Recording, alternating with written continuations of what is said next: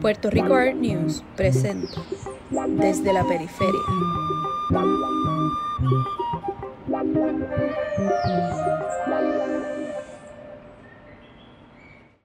Bienvenidos a todos. En este próximo episodio de La Periferia me acompaña Iván y hoy vamos a hablar de, del artista Luis Cortés Collazo.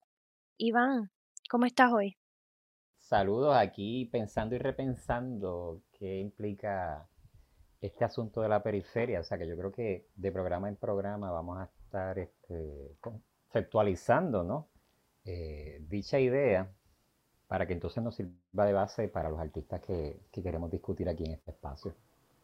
Me parece, me parece. Y hoy vamos a hablar de un artista llamado Luis Cortés Collazo. ¿Cómo tú te presentaste o te encontraste con esta obra de, del artista? Pues mira, yo creo que eh, es importante destacar que esto es un artista que yo conozco desde hace muchos años.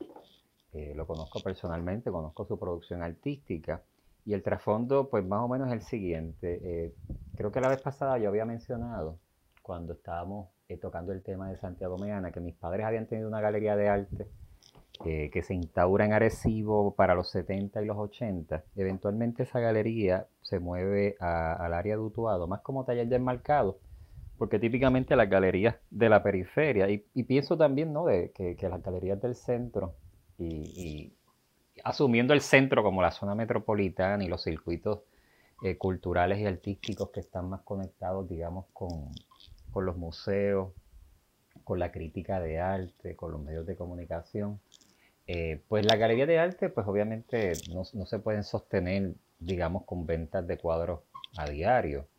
Eh, por tanto, pues se diversifican de tal manera que entonces, pues, eh, ofrecen otros servicios. Y en este caso, pues mis papás se sostenían fundamentalmente del enmarcado. Y cuando se vienen al, área de Utuado, que es de donde ellos pues son oriundos, pues montan la galería acá más para ofrecer ese servicio y entonces eso pues siempre permitió que se aglutinara un, grupo de artistas que tenían interés en, marcar sus obras o, a su vez los coleccionistas que iban adquiriendo sus obras y entonces pues mis papás montan esta, este proyecto no en el área del pueblo, del casco urbano, sino en uno de los barrios del campo. Eh, un barrio rural, Caguana, donde está el centro ceremonial indígena, donde ahora Draco tiene su hacienda y pues eh, se da la feliz coincidencia de que eh, mis padres habilitan una estructura antigua y a dos casas de la misma pues se encontraba el taller y la residencia de, de este artista, de Luis Cortés Collazo, una figura muy conocida en esta zona, no tanto en el, resto del país, ya que él fungió por muchos años como bibliotecario de, la Universidad de Puerto Rico, recinto de Utuado, casado a su vez con Yolanda Salva, quien fue profesora del recinto en el área de biología. Y entonces, pues yo te diría que a finales de los 80 es que entonces este, tengo los primeros contactos con la obra de Luis, con la peculiaridad de que yo soy collazo y él... Eh, también lo es, y entonces eh, tiene la costumbre de filmar collazo con K e Y. Y entonces, pues eso me llamó la atención porque, por muchas razones, ¿no? Eh, y con el tiempo, pues traté de indagar por qué rayos, pues él, él colocaba eh, su segundo apellido en vez del primero, como lo hizo Picasso, ¿no? Claro. Que, que como bien sabes, pues es el apellido de la madre eh, el primero es Ruiz, ¿verdad? Pablo Ruiz Picasso, pero sé que el papá inicialmente pues no, no le brindó un apoyo al artista. En el caso de Luis, no creo que él haya tenido ningún problema con su papá, pero el collazo por lo visto pues, era un, apellido un poquito más exótico. Y entonces eh, yo me hice muchas hipótesis de por qué rayos él, él filmaba de esa manera. Tuve un profesor de inglés que me decía que quizás era una forma de vacilarse el inglés, pero por lo visto nada, una cuestión puramente creativa para él pues eh, hacer más singular su, su, firma. Y eventualmente con los años él la cambió o, la enriqueció porque se percató que había un artista asiático que filmaba de la misma manera. Eh, así que si en las redes consiguen un collazo con K e Y, puede referirse a este artista tuadeño y puertorriqueño o a un artista, no sé si es japonés, Eh, y entonces finalmente pues él terminó filmando Cortés Collazo. Eh, y pues claro, desde siempre me impresionó su calidad eh, pictórica, su, su conciencia del mundo del arte y sobre todo una personalidad muy misteriosa que yo creo que se extiende a, a sus obras artísticas, que es lo que ¿verdad? queremos desmenuzar un poco en este encuentro.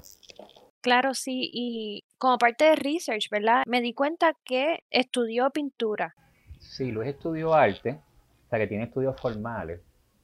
Él se sostuvo a lo largo y lo ancho de su vida fundamentalmente como bibliotecario y entonces alternaba esas funciones eh, con, su, con su trabajo artístico. Pero él eh, empieza a estudiar en el recinto de la Universidad de Puerto Rico eh, en Arecibo, o sea, de, la UPR en Arecibo, cuando él mismo se encontraba en el casco urbano de esa ciudad, porque eso, es un recinto que, ha tenido dos, ubicaciones. Eh, y era un recinto que eh, respondía, por ejemplo, cuando uno visita la ciudad de Nueva York y pasas por NYU, que no hay propiamente un campus, sino que tú pasas de edificio en edificio. Claro, sí, estás caminando ahí, de momento te, te encuentras con, con, el campus y, y la gente y los estudiantes y de momento continúas con la ciudad, ¿correcto? Correcto, pues en el caso de, ese recinto de la UPR en Arecibo, eh, para la década de los 60, parte del 70, pues un poco respondía a ese, a ese tipo de configuración, ¿verdad? Estaba cerca de la plaza pública, en un edificio antiguo, él está allí unos dos años y por lo que él me, ha contado en varias ocasiones, ahí él tuvo sus primeras clases de arte con Rafael Colón Morales, el artista de, de la técnica de los pellejos, como le dicen algunos, que tiene muchas texturas. Sí. Te reíste porque creo que es la impresión que nos da a todos, ¿verdad? Cuando observamos la obra de, Rafael. Sí, sí, es, es algo bien, bien único en su manera. Y lo curioso es que Luis eh, con el tiempo pues fue desarrollando una serie de técnicas para darle volumen y textura a su obra. O sea que yo creo que hay algo de la influencia de dicho maestro en, su trabajo.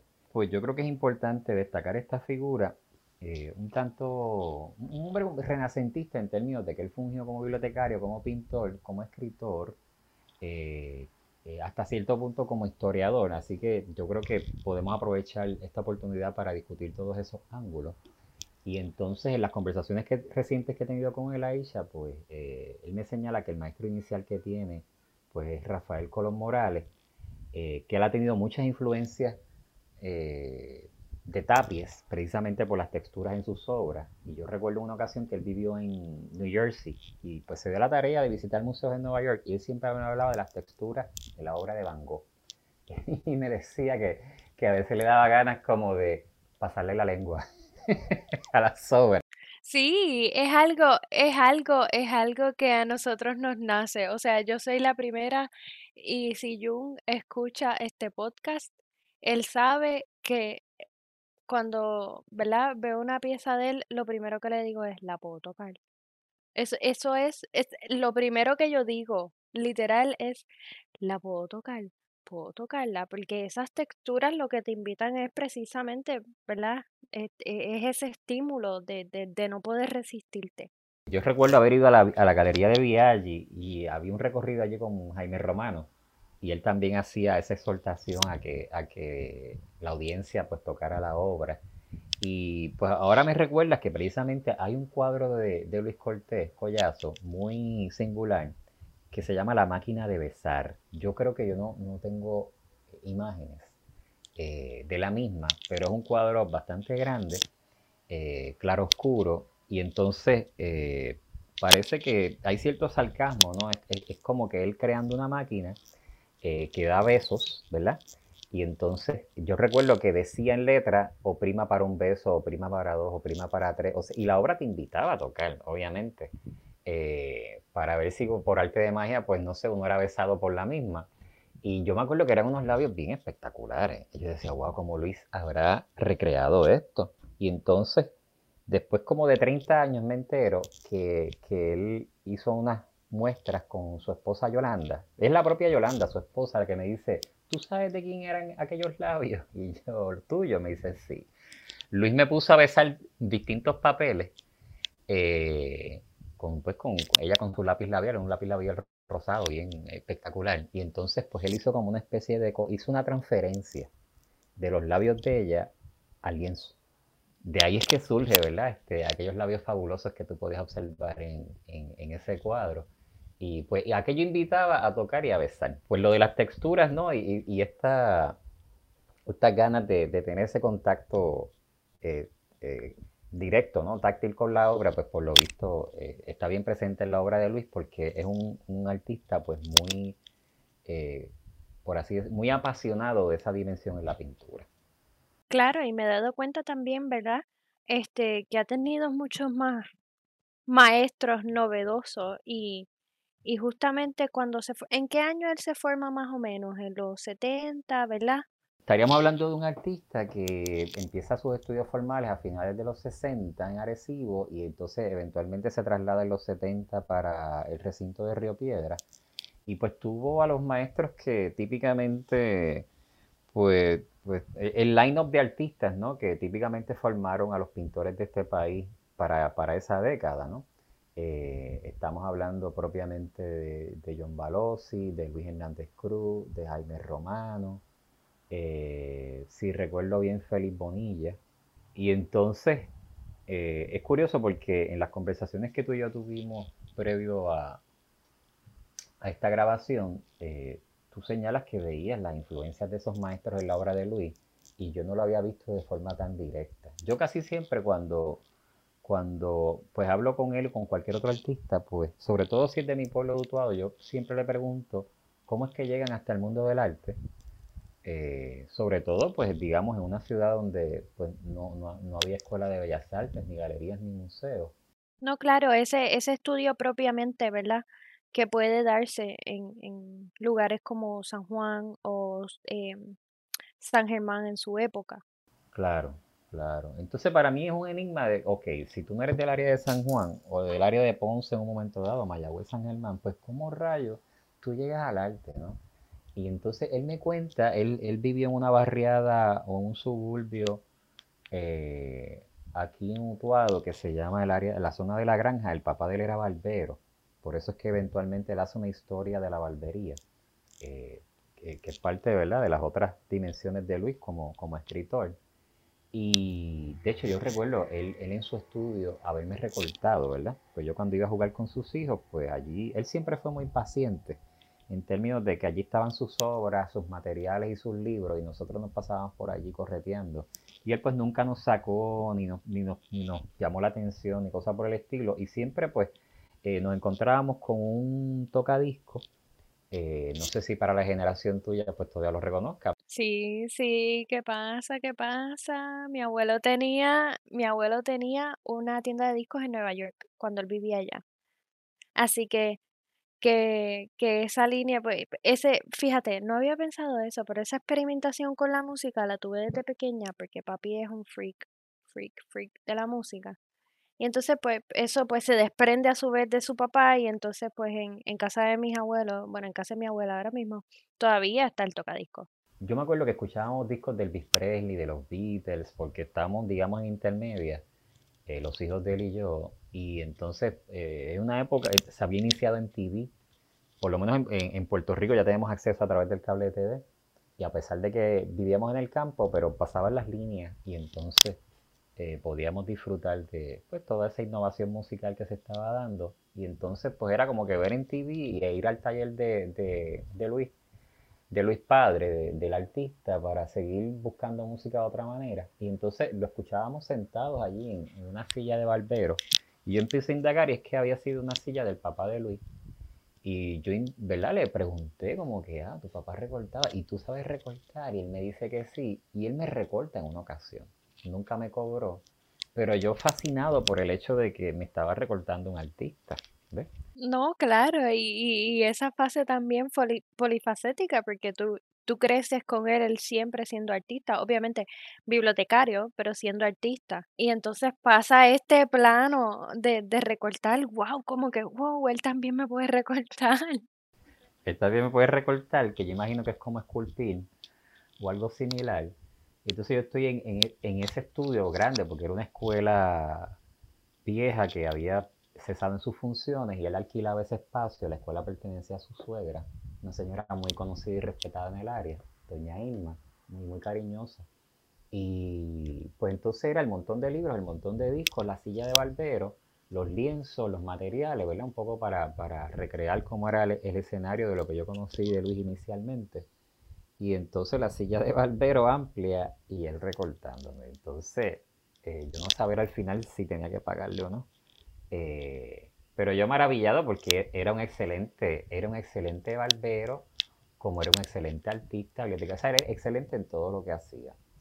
Eh, yo pienso que la obra de Luis no se ha conocido más a fondo porque se trata de un artista fuera de la zona metropolitana y también porque su personalidad es un tanto introvertido. Estamos hablando de un sujeto pausado que puede parecer tímido, selectivo y entonces pues quizás eso explique el por qué su obra pues opera más como desde el margen. Eh, aunque él sí, pues obviamente puedo mencionarte exposiciones colectivas individuales dentro y fuera de Puerto Rico. Eh, pero respondiendo, retomando a tu pregunta, pues estamos hablando de un artista que se forma a finales de los 60, principios de los 70 con los personajes que mencionamos, ¿verdad? Y repito, Rafael Colón Morales, Luis Hernández Cruz, eh, Jaime Romano, John Balosi, Félix Bonilla. Yo pensé que él tenía algún tipo de, influencia de Luisa Heigel porque noto algo de eso en su pintura. Él me dice que nunca fue su discípulo, pero que llegó a verla esculpiendo eh, allí en el recinto eh, trabajando con plasticina y demás. O sea que algún tipo de impresión pues habrá hecho la obra de, esta mujer artista. Eh, y entonces pues esos son los maestros más presentes que estuvieron en contacto directo con él. Pero él siempre me ha hablado de otros artistas que han influenciado su obra, como el caso de Picasso, el caso de Tapies. Eh, o sea que, quizás podamos tener ahí unas claves de, lo, de por dónde es que va su, su, propuesta estética en función pues, de los maestros que tuvo y de los que él asumió en el proceso. A nuestros oyentes que, que pronto verán la, la obra en el post que vamos a poner, piensen en las obras mientras nosotros las vamos discutiendo, porque en verdad creo que, que, es un buen ejercicio y, como bien dice Iván, yo creo que ¿verdad? él se formó e, en, en el momento preciso. Igual me, me, sorprende que haya escogido el lienzo, o sea, la pintura como medio y no haya cogido la escultura, el ready-made, otras vertientes de lo que ¿verdad? Ya, ya puede ser el impacto de Duchamp en el mundo del arte y, y todos los ismos. Pero, pero, ¿qué tú crees sobre eso? Pues mira, de las conversaciones, yo sé que lo que yo conocí de Luis siempre fue este artista que pintaba al óleo. A veces él trabajaba el acrióleo, mezclaba los dos, los dos sistemas. Y él decía que, si le buscas la vuelta, pues son pigmentos que pueden, que pueden asentarse. Eh, yo lo veo un poco difícil, pero pues él, por su experiencia, pues ya se había, se había dado a la tarea de, de mezclar estos dos elementos. O sea, que yo lo conocí fundamentalmente como pintor, ¿no? Y entonces de vez en cuando, pues él, él eh, incluía cartón, hacía una mezcla que endurecía el cartón como si fuese una pared. Yo le pregunté en qué consistía, él nunca me dijo.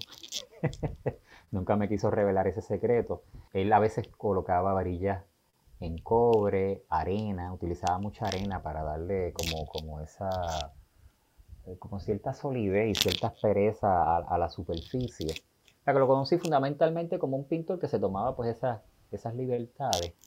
No tanto como escultor. Yo recuerdo haberle preguntado de joven si él había hecho escultura. Él me dijo que muy poco. Le pregunté hace unos meses y me dijo que, él prácticamente no había cultivado esa área. Eh, y muy poco como artista gráfico. Pero él sí me cuenta que en la época donde él estudia, eh, pues él, él va con la intención de formarse como, pintor, estudiar bellas artes, y entonces lo que se encuentra es que, que sus maestros o su entorno le dice que la pintura está muerta. Y entonces él decía que, eso le impresionó mucho porque era como que mirar el caballete y el lienzo y, y, entonces asumir que eso era algo muerto. Porque entonces eh, se están dando todas estas discusiones a nivel mundial de si la pintura pues se ha agotado ya como, como posibilidad artística. Y yo creo que eso puede explicar el, por qué Luis tiene una conciencia tan clara, eh, porque yo creo que de toda la gente que yo he conocido en mi vida, yo tengo 45 años, he conocido muchos artistas y galeristas, yo creo que la persona que tiene más claro los distintos movimientos de arte es precisamente Luis. Eh, uno por su inteligencia, otro porque al ser bibliotecario tiene acceso a mucha información. Que yo creo que eso es algo que tú puedes hablar mejor que, este servidor, ¿no? Sí, demasiado, demasiada información, pero demasiada. Y, y en realidad si, si a uno, ¿verdad? Le gusta leer o le gusta estar investigando, es como un endless loophole y sigues encontrando más cosas y sigues encontrando más cosas y, y sigues descubriendo. Yo creo que también eso, esos procesos de ese rebuscar se ven en su obra. Yo recuerdo, o sea, su taller lleno de libros, lleno de revistas de arte. En el caso de él, él recibía, él estaba suscrito a Arnus y Art Forum y había toda una pared llena de los issues, ¿verdad? Que yo me acuerdo haberle tumbado una revista que nunca le devolví porque tenía en la portada una obra de Hans Hoffman eh, y que es un pintor que a mí pues, me gusta mucho, y sobre todo por, por, por haber sido maestro de Olga De, después me enteré de, Vicino Ordóñez, que era un detalle que, no supe hasta hace poco. Y, o sea, que, que, que, Luis, por su condición de bibliotecario y por haber tenido una educación formal en el arte, pues me parece que él, pues, eh, estaba muy claro en cuáles eran las distintas vertientes de, de este mundo, tratando un poco de ubicarse o de rebasar pues esas tendencias. Y yo me acuerdo que en las conversaciones que llegamos a tener sobre este particular, él me decía que, no se había creado más, nada más allá del arte conceptual. Y entonces, pues a veces él había, había gente que debatía con él, incluso profesores de humanidades, y él, cuando le mencionaba a un artista una obra, él automáticamente cogía al artista y la obra y la ubicaba en una escuela. Eh, y entonces yo le decía, bueno, Luis, yo pienso, eh, obviamente a la luz de unas lecturas que yo había hecho en unas revistas españolas, que quizá eh, el hecho de llevar el arte o reducirlo a un concepto, a una idea, ¿verdad? Eh, a un asunto puramente mental, pues no creo que se pueda trascender eso, a menos que entonces haya un retorno al aspecto emotivo, irracional, intuitivo del ser humano, o sea, como una especie de nuevo romanticismo que entonces suplante eh, lo conceptual. Y él me dijo, es posible. Eh, y entonces pues me dejó ahí la, discusión y entonces en, en, el último encuentro que tuvimos, pues él me señala que él se ubica ahora dentro de lo que él denomina eh, el neoconceptualismo, ¿verdad? Un nuevo tipo de, de conceptualismo, pero pues yo no me di a la tarea de indagar a lo que se a lo que él se refería, entre otras cosas porque por su estado de salud, pues ya yo lo veía muy cansado y pues me retiré en ese momento de la conversación para que él pudiese dormir y demás. Eh, pero, pero yo creo que, o sea, lo que quiero puntualizar es que es alguien que está muy consciente de, de dónde se encuentra el mundo del arte y hacia dónde se dirige, hacia algún lado.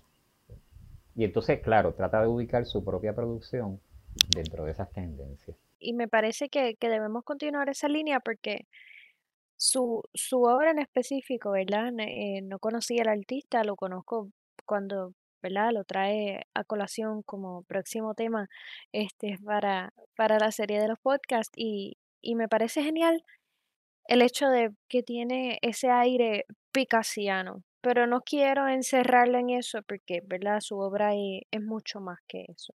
¿Qué tú crees, Iván? Sí, yo siempre vi a Luis como un artista muy picasiano. Uno, porque él me lo dijo, y dos, porque eh, la, presencia del cubismo pues está, eh, es bien palpable, ¿no? Eh, claro, él es una cosa que artísticamente hablando es mucho más complejo, ¿no?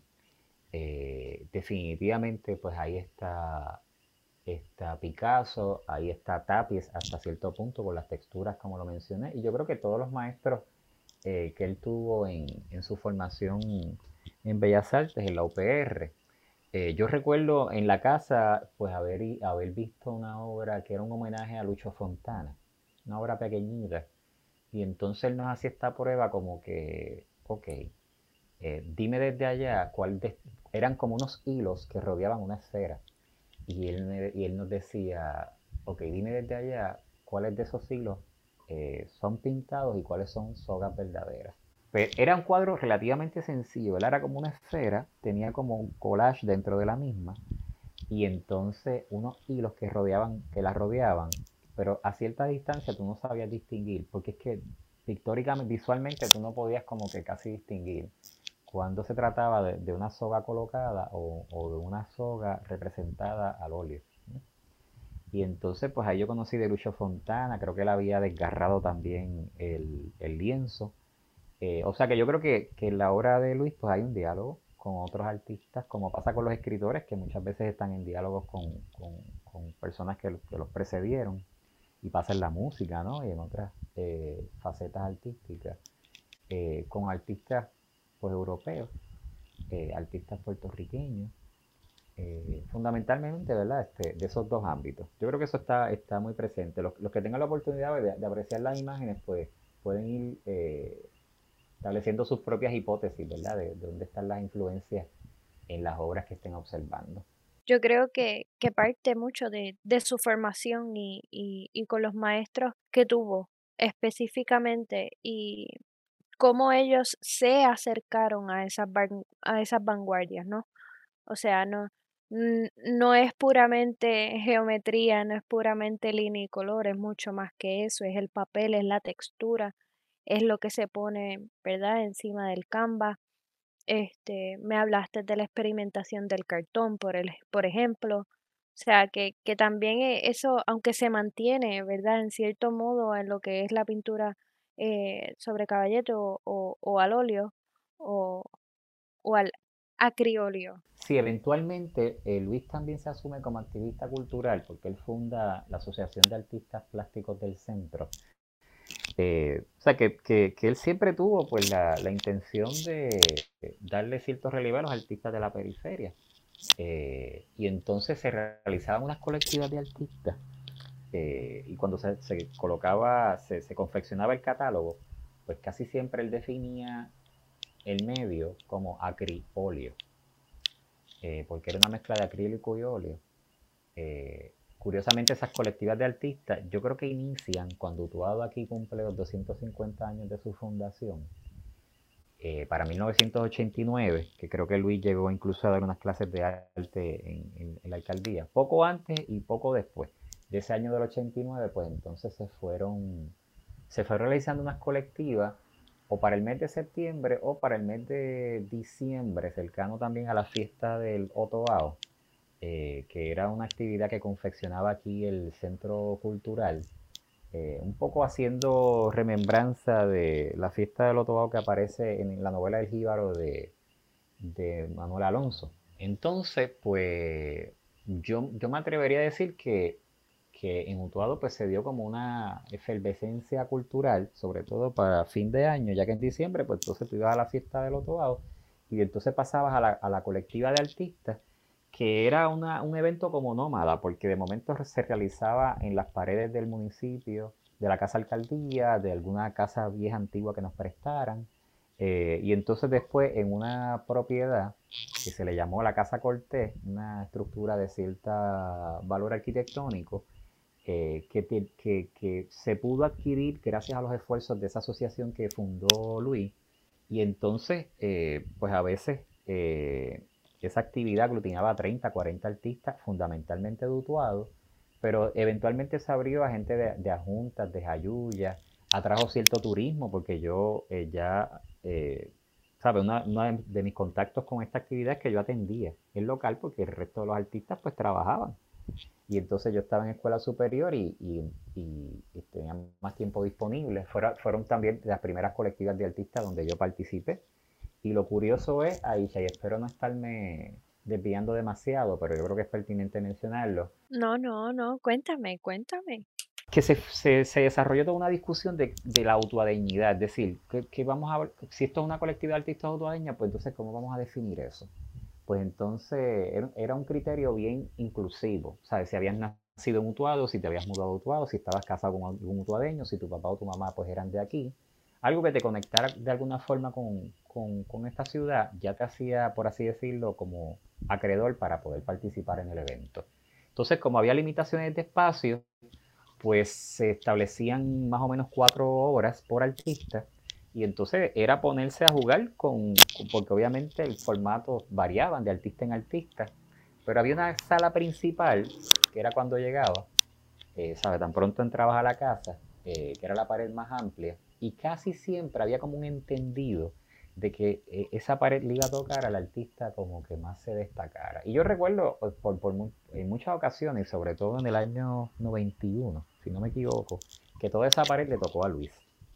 Y aquí estaba la máquina de besar, que te hablé hace un rato, eh, y estaba la malabarista, que, de la cual sí hay una imagen que te llega a enviar, que es una obra de gran formato eh, y de obviamente un estilo cubista. Eh, una obra bien lograda, que yo recuerdo cuando, cuando se presentó allí, creo como, como mucha impresión, y entonces alguien terminó comprándola. y entonces, pues, esa colectividad de artistas permitía eh, que todas las noches los artistas se reunieran, se hacían lecturas de poesía, se tocaba música. Yo llegué a ver un jam, una sesión de jamming de artistas de jazz que eran del mismo pueblo. Eh, y, en, en, nuestro caso, pues yo ya venía con el trasfondo de que mis papás tenían galerías de arte, pero mucha gente de la generación de los 90 y principios del 2000 en Utuado, su primera experiencia con el mundo del arte, pues era esta colectiva de artistas. Eh, y entonces, pues casi siempre se documentaba con un catálogo donde entonces el artista colocaba el nombre, las dimensiones, el medio, si era una colección privada o personal. Y pues Luis eh, casi siempre describía su obra como medio mixto o como acriolio. El trabajo de Luis eh, hay que entenderlo también a la luz pues, de estas otras funciones, ¿no? Estamos hablando de un bibliotecario que pinta durante las noches, los fines de semana, tiene un espacio muy propicio para ello un artista que siempre se quedó con las ganas de dedicarse a eso a tiempo completo. Ocasionalmente él daba clases de humanidades, eh, pero el, grueso del tiempo pues lo dedicaba a sus funciones como bibliotecario. Eh, y entonces, pues además de eso, a escribir y a fungir como activista cultural, particularmente con el Centro Cultural y con esta asociación que él funda, que para él es muy importante, que es la Asociación de Artistas Plásticos del Centro, que, logró adquirir esta sede, porque hizo unos arreglos con el gobierno y con un representante para tales fines. Y, sé que dentro de los intereses de Luis es que precisamente que, las nuevas generaciones y los niños tengan un contacto con el mundo de las bellas artes. Y entonces, tanto la asociación como, como la sede de, la Asociación de Artistas, pues servía esos propósitos. Que me parece genial, ¿no? Eh, que haya tomado de, de, de su parte esa, ese liderazgo para, para decir, ok, pues yo, tú sabes, yo, yo produzco arte, que sí, que, que lo hago en mi, en mi tiempo libre, entre comillas, pero, pero es que eso es lo que me interesa, o sea, es, va más allá de, del tiempo que le dedique, sino que, que es un producto serio y, y me parece genial también la oportunidad que tuvo para formarse con, con estos artistas, ¿no? Este, hablando nosotros, yo, yo este, estaba viendo la obra de, de, de Luis y, y, veía el desnudo de Duchamp bajando las escaleras y entonces ese, ¿verdad? Y eso como se traslada a la obra Sigue la danza de Félix Bonilla Norat, que fue su maestro. O sea, no, no, no es que estamos muy lejos de lo que estamos diciendo tampoco es una observación bien aguda de tu parte porque yo no hubiese, o sea, yo de plano no hubiese empatado esos elementos, eh, tal vez porque estoy como que más enfocado en otras dimensiones de la obra de Luis, pero me parece muy atinado esas conexiones que hace entre los tres artistas definitivamente. Y igual con las texturas, eh, me parece genial porque fue estudiante de Balossi y Balossi hace esculturas y esas texturas para mí, ¿verdad? De Balossi con, con sus piezas, eh, lo veo también trasladado al canvas. Eso tampoco lo había observado, así que si tengo la oportunidad de hablar nuevamente con Luis, le voy a plantear si él nota esa influencia directa de, de en, ese ángulo que señala, que me parece fascinante te hayas percatado de eso. Y, y yo creo que, que Luis y, y, su obra y, y, su manera de ser un hombre renacentista, todo en uno, un all in one, como digo yo relajando, este, lo, lo ha llegado y, y, lo ha llevado al límite también a, a ese límite y esa síntesis de lo que fueron este, sus maestros y sus tiempos. Y, y verdad, este, Iván, cuéntame, ¿estás de acuerdo no estás de acuerdo? ¿Cómo te sientes sobre eso? Sí, sí, sí. Eh, comparto esa apreciación. Luis, me parece que, que, es una... O sea, no es que estemos haciendo aquí una agiografía sobre su obra. O sea, yo, yo creo que yo te traigo a colación a este artista no solo porque es mi compueblano y alguien que yo conozco, es que yo estoy convencido de que es un buen artista.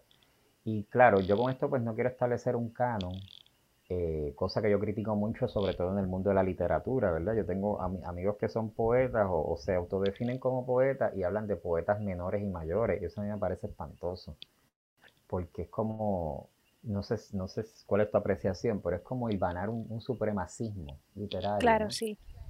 Y pues yo no sé si yo tenga los elementos críticos para definir lo que es un buen o mal pintor, pero me atrevería a decir que Luis eh, está muy consciente de por dónde es que va su obra, eh, por dónde ha ido el mundo del arte.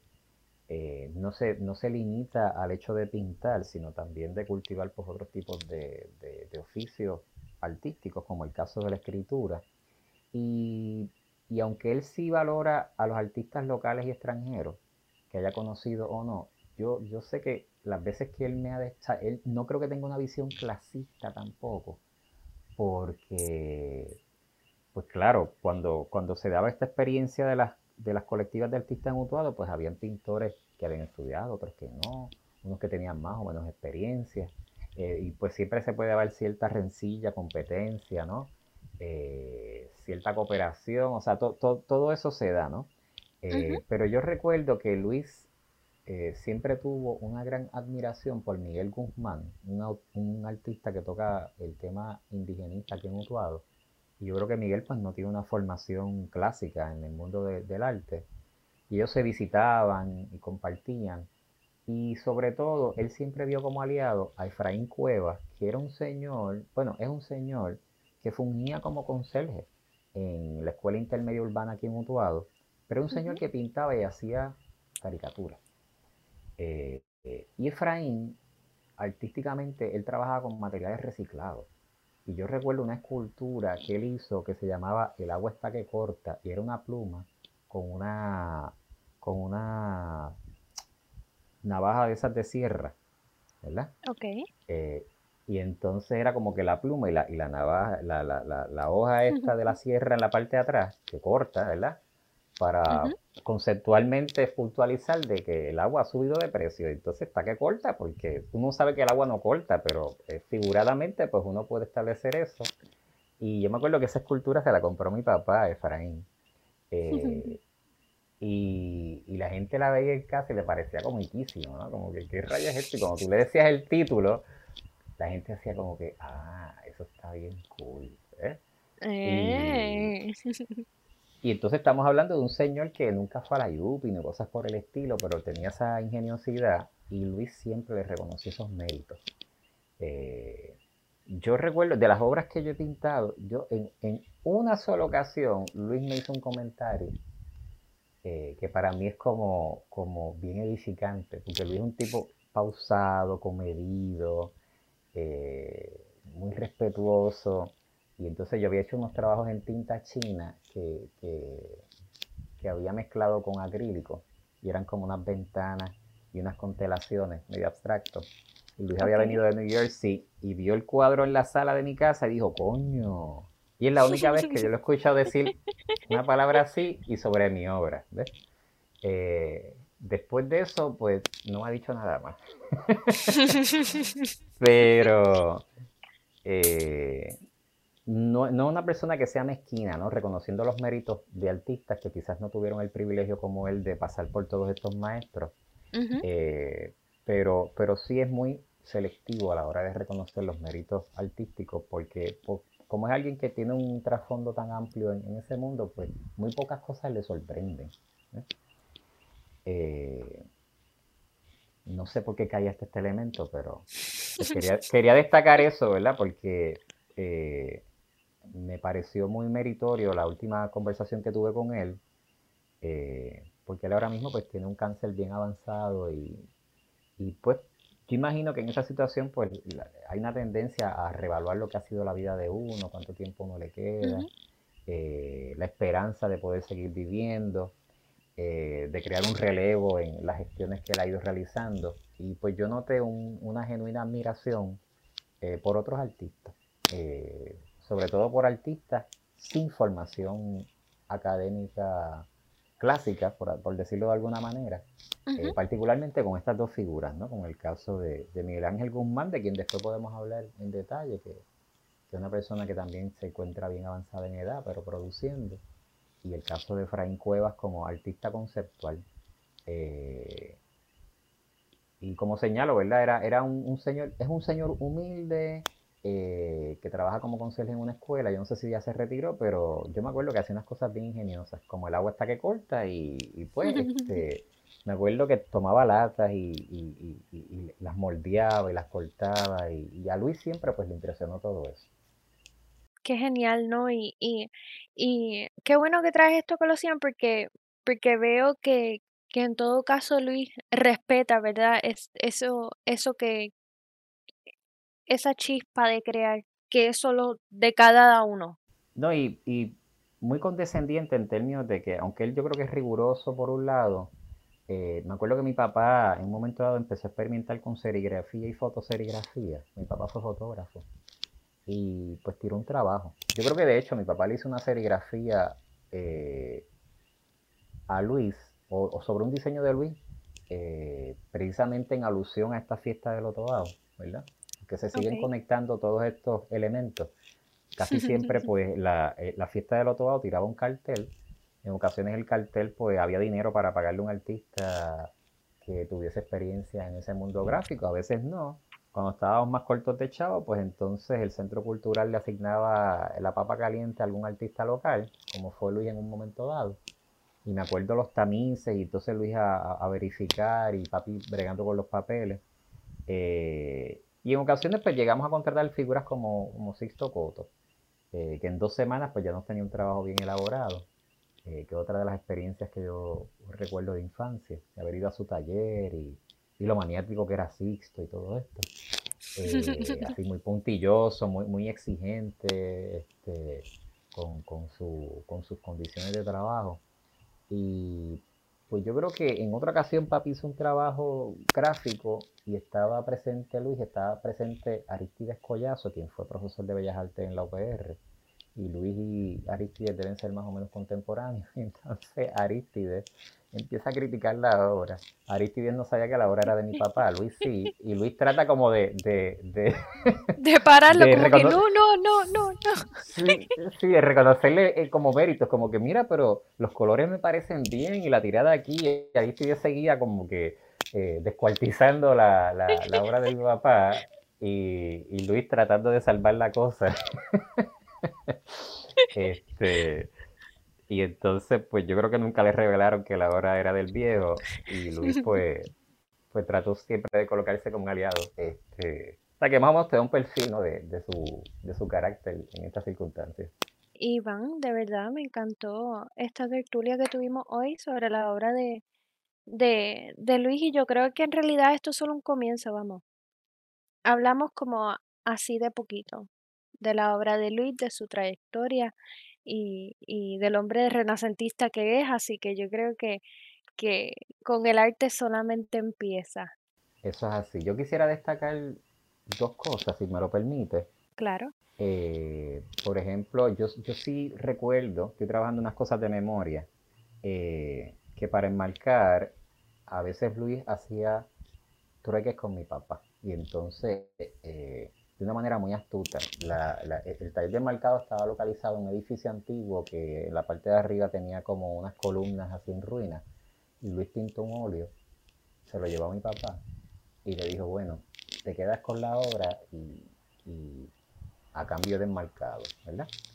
Y entonces el viejo, el viejo aceptó, ¿verdad? Y entonces son esas gestiones muy, muy astutas que a veces hacen los artistas para canjearse pues ciertas cosas, ¿no? Respecto a su arte. Que todavía lo hacen. Que todavía se hace, ¿verdad? Eh, y el hecho también de que yo conozco a, Luis como un artista sí, eh, con influencias cubistas, con el trabajo de las texturas, pero que por un lado, o sea, el artista que yo veo en los 80, los 90, eh, el, tema religioso está bien presente, porque Dios es muy católico, entonces es ver Cristo y ver eh, vírgenes y alusiones al Viejo Testamento, etcétera, etcétera. Y entonces, cuando ya caigo a ver la obra, o sea, cuando, cuando ya eh, entra la década del 90 y el, nuevo milenio, la obra de Luis se pone bien erótica, ¿no? Cosa que yo había notado ya en su poesía y, en su y, en su escritura eh, de cuentos, etcétera, etcétera. Y entonces, pues, es pasar de lo, de lo, de lo religioso, de lo divino, a lo erótico que muchas veces para los que son cristianos y católicos, incluso para el platonismo, pues e, está esa escisión ¿no? entre, entre cuerpo y espíritu. No, claro, hello, si no, la, la canción de, de una experiencia religiosa no hubiese pegado. Y tú lo sabes, Iván. Exactamente. Y entonces, pues, pero pienso a su vez en el tantrismo, donde distinto a ciertas corrientes puritanas, eh, que condenan la sexualidad, pues en el tantrismo tú llegas a, la iluminación a través del sexo, ¿no? Y entonces yo le mencioné como que Luis, yo aquí como un cortocircuito, porque su obra por un lado es bien religiosa y por el otro es bien erótica, sobre todo cuando ya le estaba alcanzando sus 60 y tantos años. Y entonces él me saca una carta del Papa donde precisamente pues eh, se trata de conciliar esos dos aspectos, ¿verdad? No verlo como cosas separadas, sino ver la sexualidad y la espiritualidad como elementos complementarios. Y la, obra de Luis, pues temáticamente, pues recoge, recoge ese particular. Eh, así que creo que son parte de las claves que podemos señalar antes de cerrar pues esta intervención para que los que nos escuchan pues tengan eso a su disposición y puedan entender mejor estas aparentes contradicciones que por lo visto pues no lo son tanto. Para nada, no son para nada. Todas dialogan entre sí y yo creo que, que, que somos afortunados de, de poder tener, ¿verdad? Y poder tener la oportunidad de, de historiografiar en cierto modo y comentar la, la obra de Luis, que para mí es, una experiencia nueva. No me había topado con ella y, y yo creo que, que, que esa aventura hacia la periferia, pues, deben ser eh, más frecuentes. Claro, yo pues te agradezco que haya sido receptiva a traer este artista, este, artista de la periferia, y, él me ha eh, pues dado la responsabilidad de que sea su biógrafo por las afinidades artísticas que yo tengo, ¿verdad? Luis yo creo que es una persona que conoce bien de los márgenes, porque él pues trabajó, tuvo un trabajo burocrático, pero siempre pensando en el arte eh, era un sujeto que era muy comedido, pero siempre tuvo interés por los sujetos marginados. Por ejemplo, él hizo un libro sobre los deambulantes de Utuado, donde se dio la idea de historiarlo, eh, de temas como que alternos en el mundo de la historia cultural, como el caso de las barberías. Eh, y entonces, pues, es un artista de la periferia, ¿verdad? en todo el sentido de la palabra. Y pues yo creo que merece visibilizarlo para entonces eh, hacerle justicia, ¿no? Justicia poética, justicia artística, justicia pictórica. Eh, y pues, en la medida en que podamos, pues así lo haremos y te agradezco, ¿verdad?, que, me hayas brindado este espacio para cumplir con esa misión. Claro que sí, y, como dije, esto solamente empieza y yo creo que, que la obra de Luis en específico eh, da mucho que hablar. Así que a todos los que nos están escuchando, quiero agradecerles por prestarnos eh, su oído hoy. Así que nada, chequen el post, chequen las obras, investiguen y nos vemos en la próxima. El equipo de Puerto Rico Art News le extiende el más sentido pésame a la familia del artista Luis Cortés Collazo. Descansa en paz, maestro.